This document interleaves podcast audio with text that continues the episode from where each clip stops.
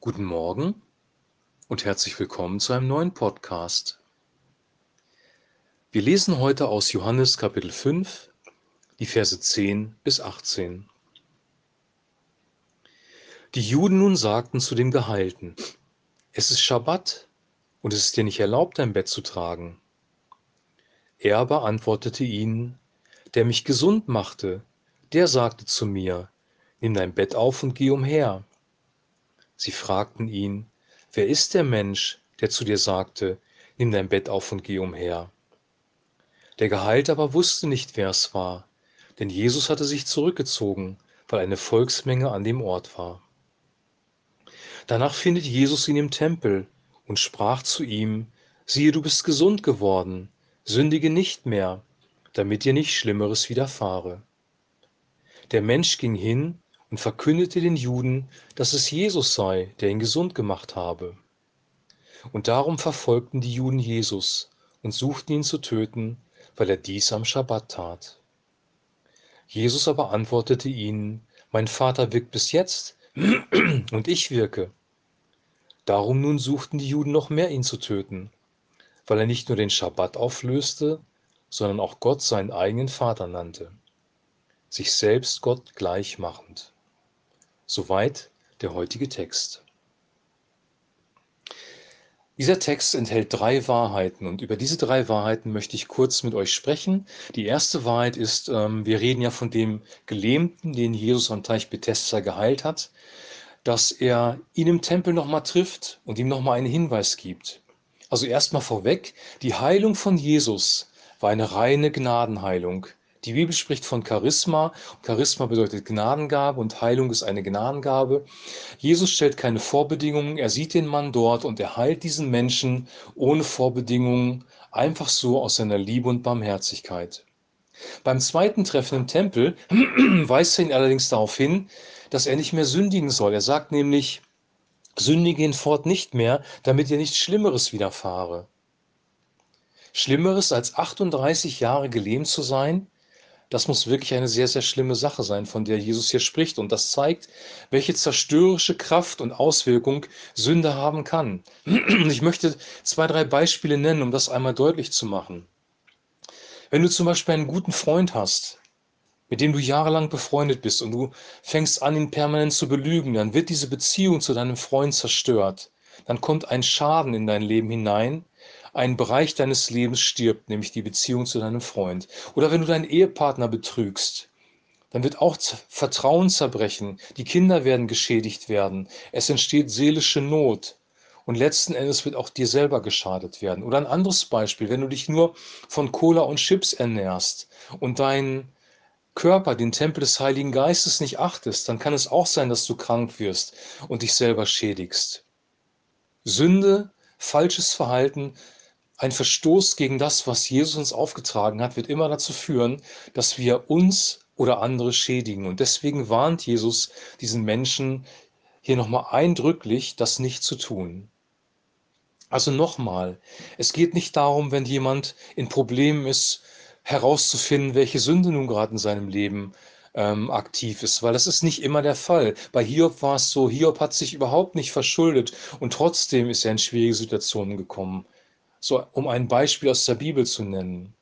Es ist nicht immer so, dass eine, ein Grund für ein Problem vorliegt. Es kann aber sein, dass wenn wir sündigen und wenn wir uns massiv versündigen, dass dann Probleme auftauchen. Davor warnt Jesus uns hier und das ist sehr, sehr fair. Jetzt kommen wir zu den anderen beiden Punkten, die betreffen die religiösen Juden. Also hier geht es nicht um Juden allgemein, sondern hier geht es um die Pharisäer, die Schriftgelehrten, die gesetzestreuen, sehr strengen Juden, die Jesus hier angreifen, weil er diesen Menschen ähm, am Schabbat geheilt hat und weil dieser Mensch am Schabbat seine Matte getragen hat. Es gibt Bibelübersetzungen, die hier sogar auch schreiben, dass Jesus den Schabbat gebrochen hat. Das ist aber eine sehr ähm, ungünstige Formulierung, weil Jesus hat nie ein Gesetz gebrochen. Jesus war das vollkommene, reine, heilige Lamm, das für uns am Kreuz gestorben ist. Und deswegen ist die Frage, wie ist das jetzt zu verstehen? Weil die Juden haben darin einen Bruch des Gesetzes gesehen, eine Verunehrung des Schabbats. Und ich möchte ein Beispiel aus der heutigen Zeit nehmen, um das zu erklären. Wenn zum Beispiel eine Person in großer medizinischer Not ist und der Rettungswagen muss vom Krankenhaus zu, zum Wohnort dieser Person fahren, dann wird der Rettungswagen das Martinshorn, das Blaulicht einschalten und auch bei Rot über die Ampel fahren, einfach weil das Leben dieses Menschen, das gefährdet ist, oder die Gesundheit dieses Menschen ein höheres Gut ist als diese rote Ampel in diesem Moment. Der Rettungswagenfahrer bricht nicht das Gesetz, sondern es gibt eine besondere Regelung für ihn, dass er das darf. Er muss das mit Vorsicht tun, über diese rote Ampel fahren, aber er wird dafür nicht bestraft. Und so verstehe ich persönlich diese Heilung am Schabbat, weil Jesus an einer anderen Stelle ähm, deutlich macht durch ein Beispiel, wenn ein Tier von euch, ein Ochse, in einen Brunnen fällt und sich verletzt, dann werdet ihr es auch am Schabbat aus dem Brunnen ziehen. Weil die Barmherzigkeit das Tier retten möchte, die Liebe das Tier retten möchte. Und so ist es bei Gott auch. Die Liebe ist letzten Endes das höchste Gebot. Das heißt nicht, dass man leichtfertig Gesetze brechen darf. Wie gesagt, Jesus hat diesen Mann eindrücklich davor gewarnt, sich zu versündigen, Sünde zu praktizieren. Hier geht es darum, dass in Notsituationen das Leben eines Menschen, die Gesundheit eines Menschen ähm, wichtiger sein kann als die buchstäbliche Erfüllung ähm, eines Gesetzes, einer Regel.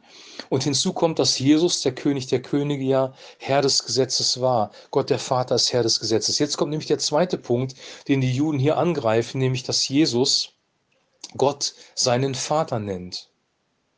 Und hier wird auch klar in dieser Bibelstelle, dass das nicht so allgemein gemeint ist. So alle Menschen sind irgendwie Kinder Gottes und deswegen ist Gott der Vater. Sondern hier geht es um eine ganz spezifische Aussage. Die Juden wussten, wie das gemeint ist, weil die Bibel hier sagt, dass er sich damit Gott gleich gemacht hat. Also hier wird auch nochmal klar, dass er von göttlicher Natur ist. Gott von Gott geboren, wenn du so willst. Licht von Licht. Er ist wirklich Gottes Sohn. Jesus war nicht nur ein guter Mensch, der begabt war. Er war nicht nur ein Weisheitslehrer. Er war nicht nur ein Prophet, sondern er war wirklich und er ist Gottes Sohn.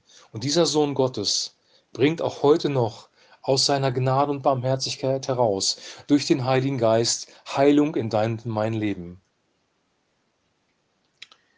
Lass uns diese drei Dinge mal im Blick behalten. Punkt 1. Sünde ist gefährlich und zerstörerisch. Sünde wird das Leben von Menschen zerstören, entweder dein eigenes oder das desjenigen, gegen du den nicht versündigt hast. Jesus warnt hier eindrücklich vor Sünde. Sünde hat eine zerstörerische Macht und Sünde darf nicht relativiert werden.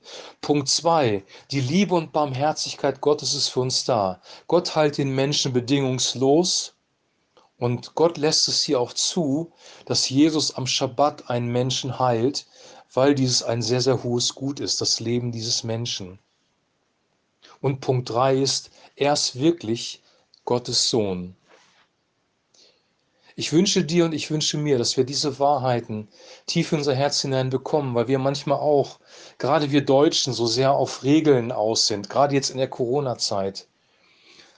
Wir halten es für sehr, sehr wichtig, dass die Regeln eingehalten werden. Das ist es auch. Aber auch hier gibt es, gibt es Ausnahmen. Wenn zum Beispiel jemand in einer psychischen Extremsituation ist, dann kann es auch mal gut sein, dass man ihn zu Hause besucht, dass man ihn die Maske absetzen lässt, weil er gerade eine Panikattacke hat und dass man sich normal und ruhig mit ihm unterhält. Dass man die Regel bricht, weil es ein höheres Gut gibt, nämlich dass diesem Menschen geholfen wird. Gesetze sind oder das Gesetz, das hat Jesus an einer anderen Stelle gesagt, das Gesetz ist für den Menschen, nicht der Mensch für das Gesetz. Das Gesetz, das Gott dem Volk Israel gegeben hat, das für uns ja übrigens gar nicht gilt, sondern wir stehen unter der Weisung oder dem Gesetz Jesu Christi, ist lebensbejahend. Das, was Jesus im Neuen Testament weitergegeben hat, ist lebensbejahend. Wenn er uns davor warnt, bestimmte Dinge zu tun, dann sollten wir sie nicht tun, weil sie zerstörerisch sind und weil seine Weisung, seine Warnung lebensbejahend ist. Die guten Dinge, über Gottes Barmherzigkeit, über Gottes Liebe, die Jesus sagt, sind lebensbejahend. Aber seine Warnung vor Sünde ist genauso lebensbejahend. Die harten Dinge, die Jesus uns mitteilt, sind genauso lebensbejahend, weil wir einen lebensbejahenden König haben. Gott der Vater im Himmel ist lebensbejahend. Wir haben das gehört, als wir über die äh, Vermehrung oder beziehungsweise die Umwandlung von Wasser und Wein gesprochen haben. Dass Gott ein lebensbejahender Gott ist. Gott ist ein Gott der Freude, eine Frucht des Heiligen Geistes, unter anderem auch Freude. Gott ist für dich, er möchte, dass es dir gut geht. Deswegen wird er dir deine Sünden vergeben. Er wird dich heilen, auch in deiner Seele. Und er wird dich auch warnen, wenn du auf einem falschen Weg bist. Und alle drei Aspekte brauchen wir in unserem Leben. Wir brauchen Vergebung, wir brauchen Heilung und Wiederherstellung, wir brauchen aber auch seine Warnung und seine Erziehung. Damit soll es für heute genug sein. Ich wünsche dir jetzt einen guten Start ins Wochenende. Wir hören uns morgen wieder und gehen dann weiter im Johannesevangelium. Shalom.